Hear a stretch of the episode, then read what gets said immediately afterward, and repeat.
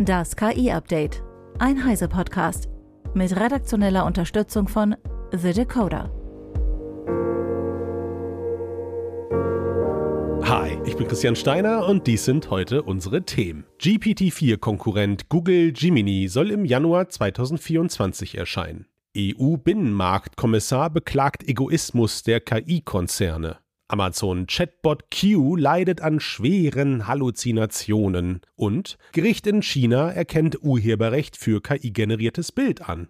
Google hat die Einführung seines KI-Modells Gemini auf Januar 2024 verschoben, da es bei Anfragen, die nicht in englischer Sprache erfolgen, schlechtere Ergebnisse liefert als erwartet. Google-CEO Sundar Pichai traf die Entscheidung persönlich, berichtet The Information. Kleinere Versionen von Gemini befinden sich bereits im Testbetrieb, während das große Modell noch in der Entwicklungsphase ist. Gimini hat in einigen Bereichen das Leistungsniveau von OpenAIs GPT-4 erreicht, benötigt aber offenbar noch Verbesserungen bei der Mehrsprachigkeit. Googles KI-Produkte, etwa der Chatbot Bart, sollen im nächsten Jahr ein Upgrade auf Gimini erhalten. Die erfolgreiche Einführung von Gimini könnte einer der bedeutendsten Produkteinführungen in der Geschichte von Google sein. Sie könnte zeigen, dass Google mit OpenAI konkurrieren oder dieses sogar übertreffen kann und damit generell das erste KI-Modell veröffentlichen veröffentlichen, das das Niveau von GPT-4 erreicht. We will see.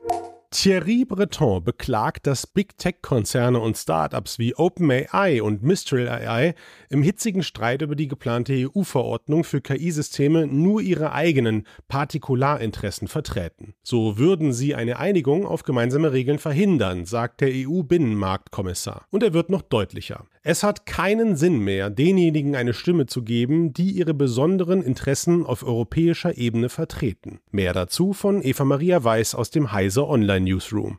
Eigentlich schien der AI-Act ja schon mal in trockenen Tüchern zu sein. Und zuletzt hat es aber doch, ja, ein wirklich starkes Ringen nochmal gegeben. Schon in den letzten Wochen hieß es, dass vor allem Deutschland und Frankreich die letzten Änderungen blockierten. Die beiden Länder sind die, in denen halt mit Aleph Alpha und Mistral zwei große KI-Unternehmen sitzen und beide Unternehmen wollen eine reine Selbstregulierung statt verpflichtender Richtlinien. Dazu sagt Thierry Breton jetzt allerdings nochmal, dass er seit Jahren solche Kämpfe führe, auch mit Google und Amazon und anderen Big Tech-Unternehmen, beispielsweise jetzt bei der Ausarbeitung des Digital Service Acts. Das heißt, man kennt sich auf EU-Ebene also damit aus. Und er sagt auch, klar betreiben Unternehmen Lobbyismus, das ist völlig normal, aber wir lassen uns davon nicht täuschen. Was nun aber tatsächlich bei den letzten Verhandlungen rund um den AI Act herausgekommen sein wird, das ja werden wir am 6. Dezember, also an diesem Mittwoch erfahren, hoffentlich. Ähm, da geht es in die nächste Verhandlungsrunde.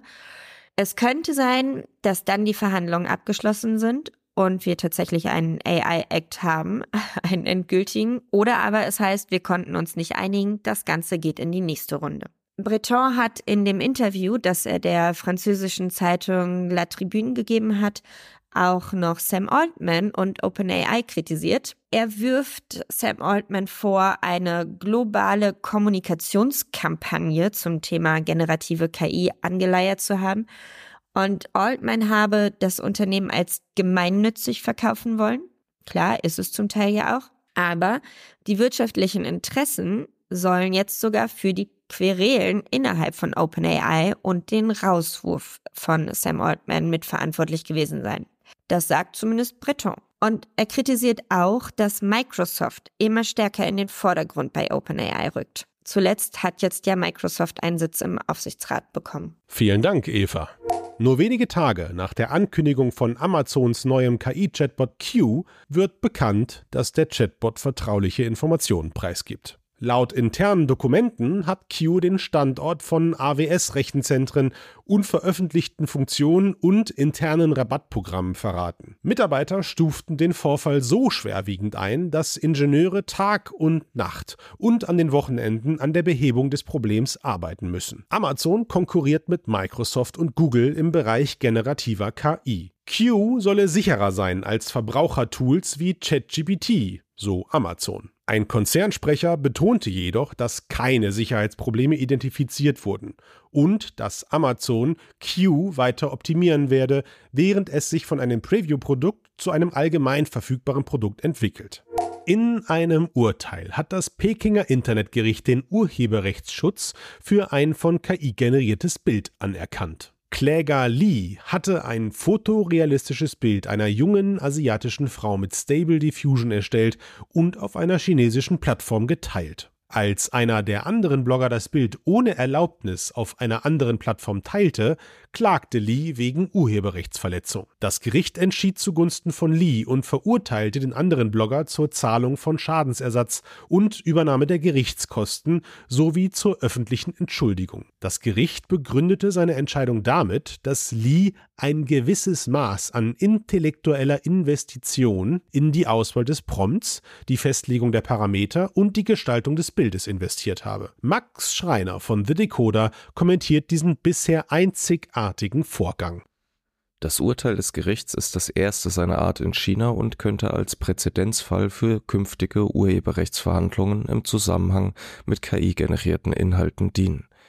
Experten erwarten weitreichende Auswirkungen und sagen, das Urteil könne möglicherweise auch chinesischen Big Tech-Unternehmen zugutekommen, die ähnliche generative KI-Tools anbieten. Das Urteil steht im Gegensatz zu einer Entscheidung des US Copyright Office. Das sieht KI-generierte Bilder nicht als urheberrechtlich geschützt an, nur mit Hilfe von KI generierte Gesamtwerke könnten urheberrechtlichen Schutz genießen, so das Office. Ein KI-generiertes Bild sei demnach auch nicht mit einem manuell geschriebenen Textprompt ein Produkt menschlicher Autorenschaft. Vielen Dank, Max. Zum Schluss nochmal der Hinweis auf das Heise-Angebot für unsere Podcast-Community. Ihr bekommt das Heise Plus-Abo die ersten drei Monate zum Sonderpreis für nur 6,45 Euro pro Monat.